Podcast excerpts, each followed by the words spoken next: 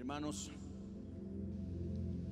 he estado compartiendo con ustedes un, un pensamiento, una idea sobre lo que identifica o lo que caracteriza a una iglesia que es apasionada, que busca a Dios, que tiene hambre de Dios, que anhela conocer más de Dios, que es generosa, que es ah, comprometida con la causa del Señor, que apoya la visión de la casa, cree la visión, da su vida por la visión, etcétera.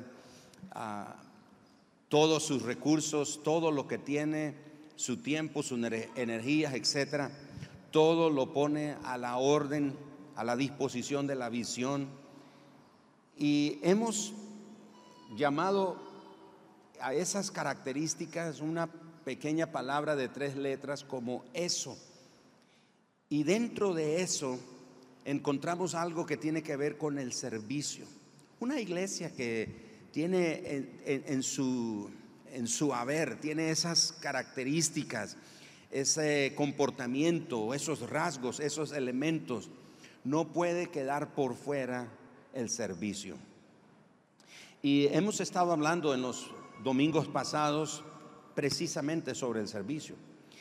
Y mencioné el domingo, el primer domingo de este mes, hablábamos sobre que una gran tarea requiere una gran respuesta. En el área corporativa una gran tarea requiere grandes resultados, pero en el reino de Dios una gran tarea requiere una gran respuesta. Sin embargo, no voy a entrar en, detalles, a repetir nuevamente cosas de ese mensaje, pero para seguir el hilo del servicio. El pastor Engel nos hablaba el domingo pasado sobre la vida entregada, la vida de servicio al Señor. Hoy quiero comentar con ustedes sobre lo que es una vida de servicio, lo que es precisamente una vida que está al servicio de Dios.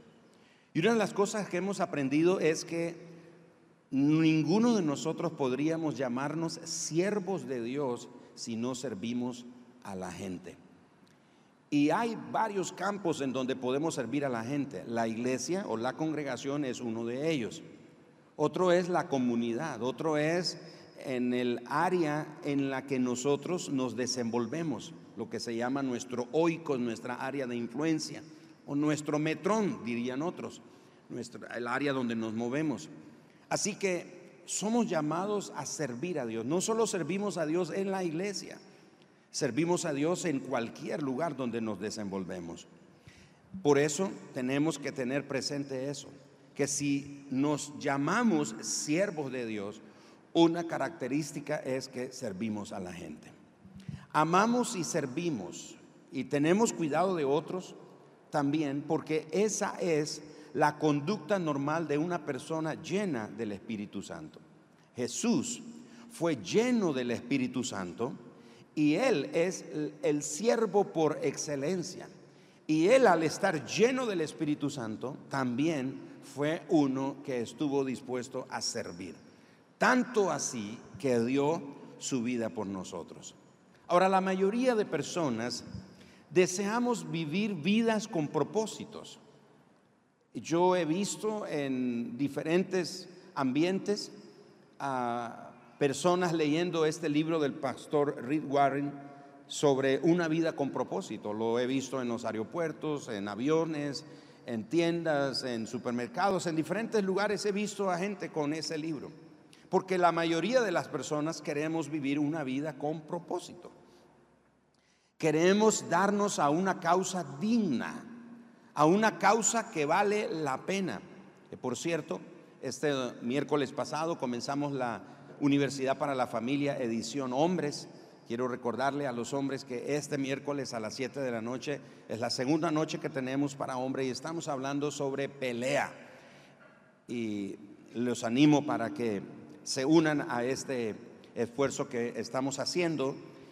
Y una de las cosas que dijimos es que Un hombre fuerte es alguien que pelea por una causa que es mayor que él, es más grande que él, pero además de eso, pelea por lo que es justo y por las cosas que son correctas.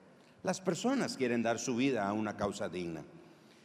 Sin embargo, aunque somos conscientes de todo eso, hemos sido bombardeados por la sociedad con mensajes culturales de autosatisfacción, mensajes que nos dicen que seamos indulgentes con nosotros mismos, que satisfagamos nuestros propios deseos, que saciemos nuestros apetitos, que busquemos el placer de la vida en todos los medios y las formas posibles. Y la razón de eso es que nosotros somos el todo más importante. Hace unos años vi en la televisión un anuncio comercial sobre la marca de un vehículo y este anuncio terminaba diciendo, anunciando la marca del vehículo y diciendo para el mejor tú. El mejor tú quiere decir, es decir, tú te lo mereces todo, o sea, nadie más que tú, tú eres lo más importante. Entonces vivimos en una cultura que nos bombardea constantemente sobre nuestra propia satisfacción. Por eso ante esos mensajes es muy fácil entender por qué muchas personas especialmente en la iglesia, tienen temor de invertir su tiempo y sus energías en el servicio a Dios. Quieren quedar siempre a la distancia, no quieren comprometerse. Otros disminuyen o reducen su significancia de vida porque no están sirviendo en nada. Ahora, ¿qué ocurriría si realmente nosotros dejamos la comodidad del asiento del espectador y nos involucramos en el terreno de trabajo, nos ensuciamos las manos en el terreno del servicio, ¿qué pasaría? Alguien diría, podríamos estar más ocupados que nunca o tendríamos que trabajar con más fuerza, aumentar nuestros recursos, nuestros presupuestos, porque tendríamos que sacar tiempo extra para poder servir. Si yo me consagro a servir, nos preguntamos, ¿terminaré disfrutándolo? Por eso muchas veces yo digo a los que sirven en diferentes áreas, ustedes son la carta de presentación de gente que quiere servir en un ministerio. Porque si la gente lo ve con mala gana, con mala cara sirviendo, haciendo su trabajo así de, de mal gusto, la gente dice, no, yo no quiero ser parte de un ministerio donde la gente no tiene ganas de servir.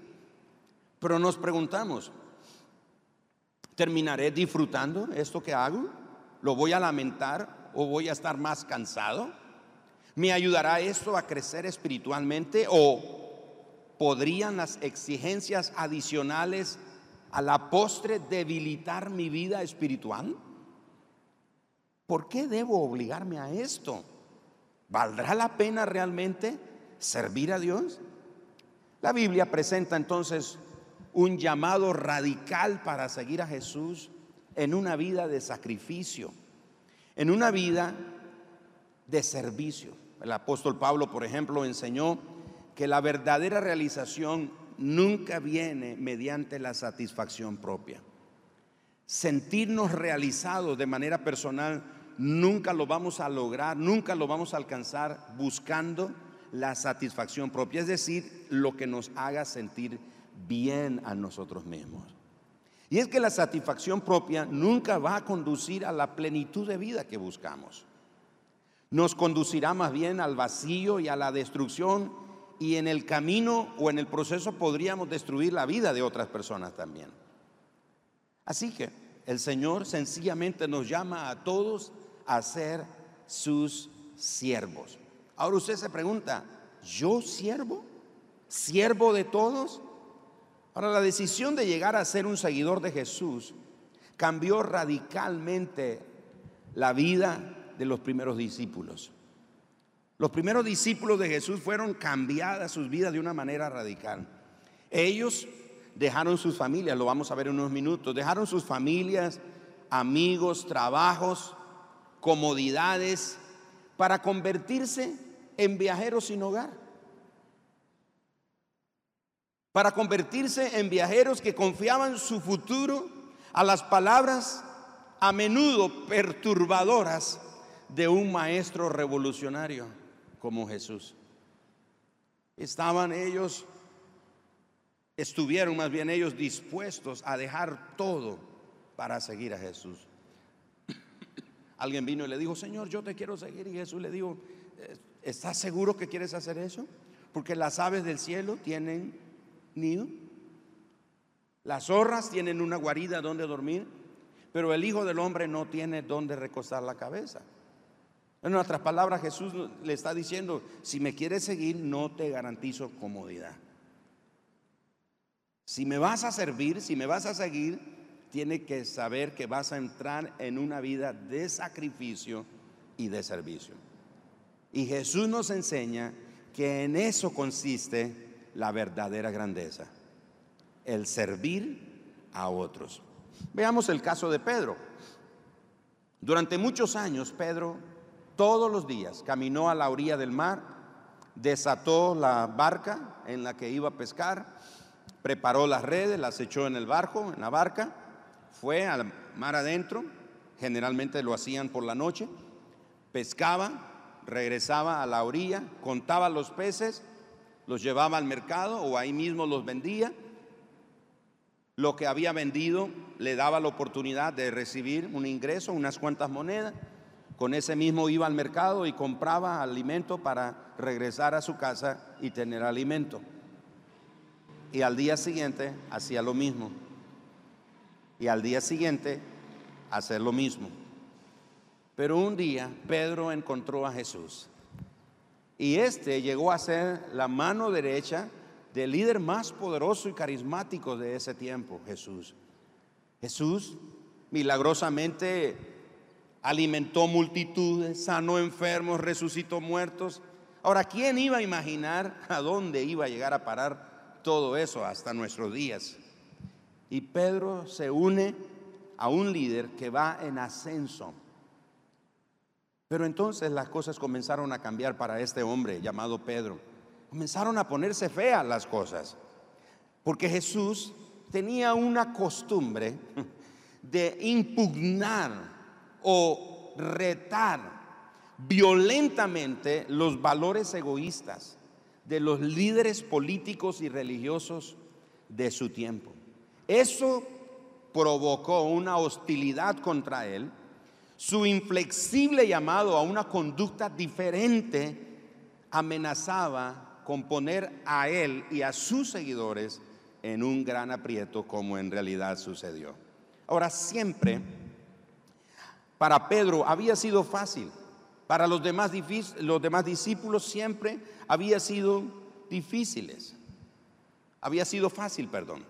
Sin embargo, a partir de ese momento las cosas iban a convertirse o ponerse difíciles. Porque Jesús les hizo un llamado radical a servir a Dios. Mateo o Leví está cobrando los impuestos la ley romana le permitía a él cobrar los impuestos y la ley romana le permitía a él añadirle la cantidad que él quisiera extra a esos impuestos. Jesús pasa por la mesa de este hombre cambista, cobrador de impuestos, y solamente le dice, sígueme. Mateo deja inmediatamente todo la comodidad que tenía, la vida predecible que tenía, porque al igual que Pedro se levantaba todos los días para ir y hacer lo mismo. La vida de estos discípulos de Jesús era predecible, pero cuando ellos vinieron a unirse a Jesús, su vida se convirtió en una vida no predecible. Jesús los llamó y les dijo, si alguno quiere ser el primero, les dijo, él debe ser el último y el siervo de todos. Eso era un mensaje contrario a lo que los líderes políticos y religiosos del tiempo de Jesús proclamaban. Recuerda que Jesús dijo de los líderes religiosos, ellos procuran la primera fila en las cenas, en, las, en los convites o en las comidas, en las reuniones sociales. Ellos querían siempre estar en primera fila y ser reconocidos. Porque para ellos la grandeza era sinónimo de ser el primero y ser servido por las demás personas. Pero Jesús viene y dice, no, ¿tú me quieres seguir? ¿Tú quieres ser mi discípulo? Y sí, Señor, yo voy contigo.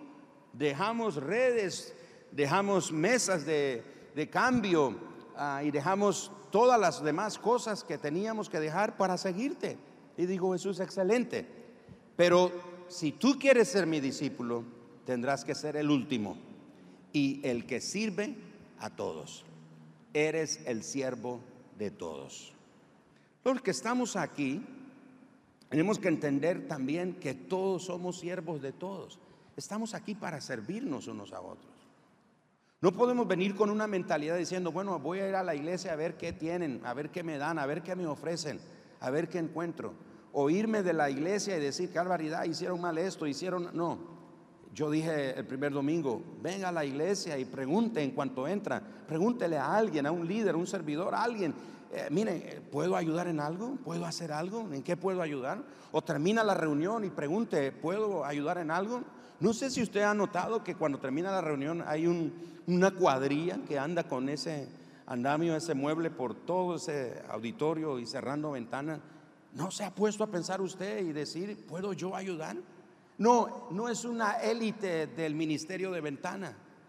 Es gente, cualquiera puede servir. ¿Me estoy explicando? Tenemos que venir con la... Somos siervos de todos.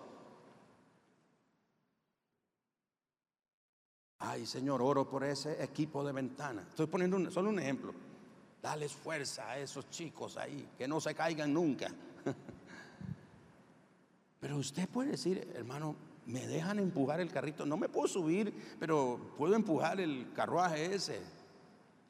Puedo ayudar, lo que sea. Somos siervos de todos. En Marcos capítulo 10, en el verso 28 hasta el verso 31, encontramos que Jesús comienza a mostrarle a sus discípulos un lenguaje verdaderamente incómodo. En ese lenguaje Jesús está diciendo prácticamente, niégate a ti mismo, toma tu cruz, sacrifica tu vida y sígueme. Y es el caso de un chico llamado, bueno, no dice su nombre, solo dice el joven rico, viene con Jesús y le dice, Señor, ¿qué voy a hacer para dar la vida eterna? Etcétera, etcétera. Y Jesús le dice, vende todo lo que tiene y dáselo a los pobres. Este chico se va triste y Jesús dice, hmm, cuán difícil es que los ricos entren en el reino de los cielos. Aclaro, Jesús no está en contra de las personas que tienen riquezas. Lo que está en contra de Jesús es que las personas ricas o las personas ricas o no pongan su confianza en las cosas materiales. Esa es la enseñanza ahí. Y dice que cuando Jesús le dijo a ese chico, vende todo eso y dalo a los pobres y ven y sígueme. Se fue triste, Jesús dice, él se fue triste porque amaba más sus riquezas que servir a Dios. Amaba más sus posesiones que seguir a Jesús y ser el último y ser el siervo de todos. No, yo si yo voy a seguir a Jesús, yo quiero ser primero. Yo quiero que me sirvan a mí.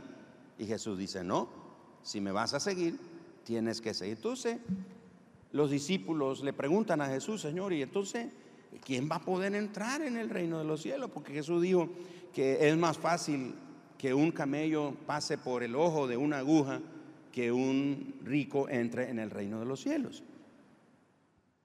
Y por supuesto no es un, el ojo de una aguja de coser, ¿ok? Era un pasadizo ahí en el muro de la ciudad de Jerusalén. Así que Jesús, en ese contexto, escucha la pregunta de Pedro. Verso 28. Entonces Pedro comenzó a decirle, he aquí nosotros lo hemos dejado ¿Cuánto? Todo. ¿Y qué es todo? Es todo. No hubo absolutamente nada que esos chicos, esos discípulos se hayan reservado. Lo dejaron todo para seguir a un hombre que les dice, la grandeza consiste en que seas el último y que seas el siervo de todos. La grandeza, la vida con propósito consiste en que te niegues a ti mismo, que tomes tu cruz, sacrifiques tu vida, la ofrezcas por otro, pierdas tu vida, inviertas tu vida, derrames tu vida en favor de otros. Eso es la vida con propósito. Y estos hombres siguen a Jesús y, y entonces Pedro le hace esta pregunta a Jesús y Jesús le responde. Respondiendo Jesús dijo, de cierto os digo que no haya ninguno, no hay ninguno que haya dejado casa o hermanos o hermanas o padre o madre o mujer o hijos o tierras por causa de mí y del Evangelio, que no reciba cien veces más ahora en este tiempo casas, hermanos, hermanas, madres, hijos, tierras y luego agrega, con persecuciones y en el siglo venidero la vida eterna. Pero muchos primeros serán postreros y los postreros serán primeros. Eso lo dice Jesús en el contexto de que el que es discípulo de Él no viene a ser el primero, sino que viene a ser el último. Por eso dice que los últimos serán primeros, porque el último el que se hace el último es el que sirve. Ahora, Jesús entonces le responde de esa manera a Pedro y le dice, hay recompensa. Ahora, seguimos a Jesús no con el propósito o el afán de una recompensa. Bueno, estoy pensando que el Señor me va a dar recompensa. Porque al final de cuentas, lo que uno alcanza, el beneficio más grande que uno tiene es la satisfacción de haber invertido nuestra vida al servicio de Dios y al servicio de las demás personas. Así que Jesús le prometió a sus seguidores que seguirlo a Él valía la pena. Ellos luchaban con esa promesa, creían que la búsqueda de lo propio, no la servidumbre, era la única vía segura para la vida que anhelaban, una vida de satisfacción. Pero Jesús dice, no, es la vida de servidumbre la que provoca esos resultados. Ahora, vayamos a Juan 13, por favor, avancemos unos, unos minutos más y veamos en Juan capítulo 13 que Jesús nos enseña el camino a la verdadera vida. Y la pregunta es, ¿quieren de veras servir a Jesús? Entonces Jesús dice, pónganse la toalla de servir sobre el brazo. En Juan capítulo 13, y no vamos a leer todo el capítulo, pero vamos a ir al versículo 12, por favor. Evangelio de Juan, capítulo 12, versículo 12 al 17. En la historia, Jesús llega, en la cena pascual, Jesús llega con sus discípulos al lugar donde van a hacer, tomar la cena, ya todos sabemos que alguien tenía que lavar los pies de las personas que llegaban en una casa. Por alguna razón el siervo que le tocaba hacer esa tarea no llegó. Y vean lo que ocurre. Así que después que les hubo lavado los pies, tomó su manto y volvió a la mesa y les dijo, ¿sabéis lo que os he hecho? Vosotros me llamáis maestro y señor y decís bien, porque lo soy. Pues si soy el señor y el maestro, he lavado vuestros pies, vosotros también debéis lavar los pies los unos a los otros. Ahora Jesús no está diciendo que debíamos de poner hacer la práctica de lavarnos los pies los unos a los otros. ¿Se acuerdan que el otro domingo les dije, bueno, nos vamos a lavar los pies unos a otros? Y para algunos eso podría ser así un poquito repugnante. Ay, eh, ah, le voy a lavar los pies a un hermano y si anda un juanete ahí le voy a ver el juanete al hermano, qué sé yo, ¿verdad? Un uñero y no sé. No, no, Jesús no estaba incitando a establecer una práctica de lavatorio de pies. Lo que Jesús está diciendo es que sigamos su ejemplo, que Él, siendo el mayor, el maestro, se hizo pequeño y se hizo el siervo de todos ellos. ¿Me estoy explicando? Eso es lo que Jesús está enseñando aquí. Continuemos. Y luego Jesús dice, ah, de cierto, de cierto os digo, el siervo no es mayor que su Señor, ni el enviado es mayor que, el que le envió. Si sabéis estas cosas, bienaventurados seréis si las hiciereis. Jesús dice, van a ser bienaventurados si ustedes hacen estas cosas. La escena es impresionante, cómo los discípulos uno por uno comienzan a llegar a la mesa y todos saben que hay un siervo en la puerta que tiene que lavar los pies, pero por alguna razón no está. El que va entrando y dice, mm, yo no voy a ser el que soy discípulo de Jesús, soy apóstol de Jesús. Y va y se sienta. Y llega el otro y dice, ¿y ese qué piensa? ¿Que yo le voy a lavar los pies? Él debería lavarme los pies a mí, pero como no lo hace, yo tampoco. Y y se sienta. Y ahí va llegando uno tras uno, uno tras otro, uno tras otro, los discípulos. Finalmente entra Jesús y encuentra a sus discípulos y es evidente que los pies no están limpios de sus discípulos. ¿Cómo sabía Jesús? Porque las mesas en ese entonces recuerden que no eran como las de hoy. El comedor era una mesa más o menos a esta altura, donde las personas en un almohadón se apoyaban y los pies quedaban cerca del rostro de la otra persona. Por eso es que lavaban los pies. Y Jesús ve que los pies están mugrosos de sus discípulos. Los queda viendo y dice Jesús, qué barbaridad sermón tras sermón, predicación tras predicación. Y estos no agarraron la seña todavía.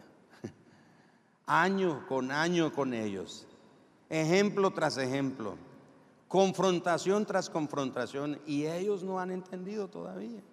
Entonces Jesús viene, se quita el manto de maestro y va donde está el mueble, donde está la toalla que usaba el que lavaba los pies, se ceñía con esa toalla, tomaba un recipiente con agua y se ponía en la puerta. Pero esta vez Jesús va, lo lleva a un nivel más allá de lo que ellos pueden imaginar. Porque lo correcto era que Jesús le dijera, venga uno por uno, aquí le voy a... No, Jesús fue a la mesa donde los grandes apóstoles del Señor Jesús ungidos siervos de Dios están en la mesa. Y Jesús comienza a lavarle. Y en ese momento les cae, como dice el 20, les viene la revelación y dice, qué vergüenza. Ay, el Señor, qué ejemplo nos está dando el Señor. Wow. El Señor los confronta de esa manera, le lava los pies a ellos y llega finalmente a donde está Pedro fue cuando Pedro le dijo, no, Señor, a mí tú no me vas a lavar los pies. Y fue cuando Jesús dijo, bueno, el que no participa conmigo en esto no es parte mío y si no, no te lavo los pies no eres parte. Y dijo Pedro, Señor, no, no, pues báñame todo. Y ya Pedro se quería aprovechar, ¿verdad? Y dice Jesús, no, el que está limpio ya está limpio, solo los pies necesita lavar. Amados hermanos, todos somos llamados a ser siervos del Señor necesitamos correr el riesgo, el riesgo de poner nuestra vida al servicio de las demás personas. Voltee, por favor, con el que tiene al lado, detrás suyo y delante suyo, o a su izquierda y derecha, voltea, véalo. usted los ve y dice, bueno, pues son personas normales y comunes y corrientes. Mis amados hermanos, todos ellos, todos, todos aquí, somos el pueblo de Dios, somos la iglesia del Señor. Por todos nosotros Jesús dio su vida. Él nos dio ejemplo, dio su vida de servicio. Así que cuando usted le sirve a uno de sus hermanos, le está sirviendo a Jesús.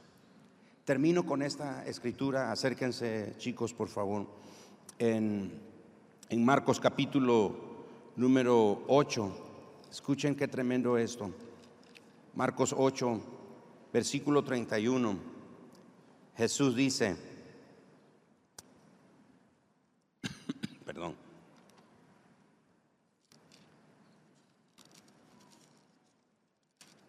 Marcos 8:31 dice, y comenzó a enseñarles que le era necesario al Hijo del Hombre padecer mucho y ser desechado por los ancianos, los principales. Verso 32, esto les decía claramente, entonces Pedro le tomó aparte y lo reconvino y le dijo, verso 33, ah, quítate, eh, Señor, ¿cómo es posible que, que esto te ocurra? Reconvino a Jesús como diciendo, ¿qué cosa estás hablando? ¿Cómo eso que vas a morir, que vas a entregar tu vida? Y Jesús le dijo, verso 33, quítate delante de mí, Satanás, porque no pones la mira en las cosas de Dios y no en la de los hombres. Y amando a la gente y a sus discípulos les dijo, si alguno quiere venir en pos de mí, niéguese a sí mismo, tome su cruz y sígame. El día que usted y yo tomamos la decisión de seguir a Jesús, ese día nos convertimos en siervos de Jesús. Tomamos el riesgo de negarnos a nosotros mismos, de renunciar a nosotros, de perder. Jesús dijo, el que quiera salvar su vida la va a perder, pero el que pierda su vida, la idea de perder es que la invierte. Dice, el que pierde su vida por causa del Evangelio y por causa de mí, la salvarán. El apóstol Pablo nos da una, un himno precioso, capítulo 2 de Filipenses, versículo, mira lo que dice Filipenses capítulo 2, versículo 3. Nada hagáis por contienda o por vanagloria, antes bien con humildad, estimando cada uno a los demás como a superiores a él mismo, no mirando cada uno por lo suyo sino cada cual también por lo de los otros. Haya pues en vosotros este sentir que hubo también en Cristo Jesús, el cual, siendo en forma de Dios, no estimó el ser igual a Dios como cosa a que aferrarse, sino que se despojó a sí mismo, tomando forma de siervo. ¿Forma de qué cosa? Siervo. Hecho semejante a los hombres, y estando en la condición de hombre, se humilló a sí mismo, haciéndose obediente hasta la muerte y muerte de cruz. ¿Cuántos aquí se consideran discípulos de Jesús? A ver. Quiero ver las manos. En Esto sí yo lo tengo que preguntar. ¿Usted es un discípulo de Jesús? Entonces usted es un siervo. Usted debe considerarse el último, no el primero, no el mayor, no el más importante, el menos, el último y el que está para servir a los demás. Una iglesia que tiene eso que viene de parte de Dios es una iglesia donde está compuesta por individuos, por familias, por personas que aman servir, que quieren servir, que ponen su vida al servicio de otros. ¿Quiere usted ser un siervo de Dios?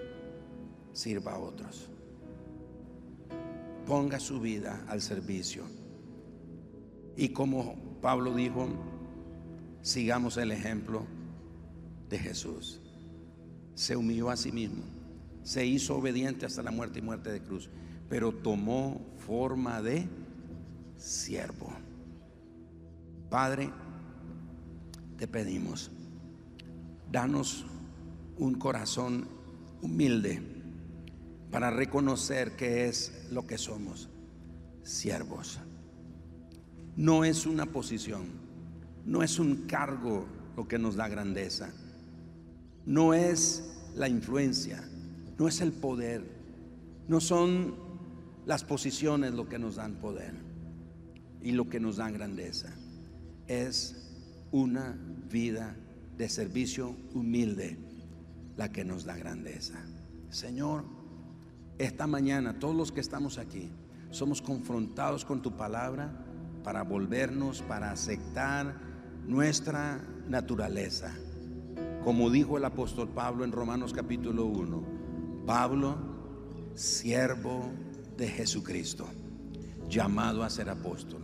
Primero reconoció que antes de ser un apóstol, él era siervo de Jesucristo. Señor, te doy gracias porque el llamado más alto que podemos portar en nuestra vida es que somos siervos de Jesucristo. Muévenos a la acción, Señor, que nuestra vida, nuestros recursos, nuestro tiempo, nuestros talentos, energías, habilidades, nuestros medios, todo lo que tenemos, lo ponemos al servicio tuyo, al servicio de tu obra, el servicio de tu reino, en el nombre de Jesús. Y toda la congregación dice, amén. Damos un aplauso al Señor por su palabra.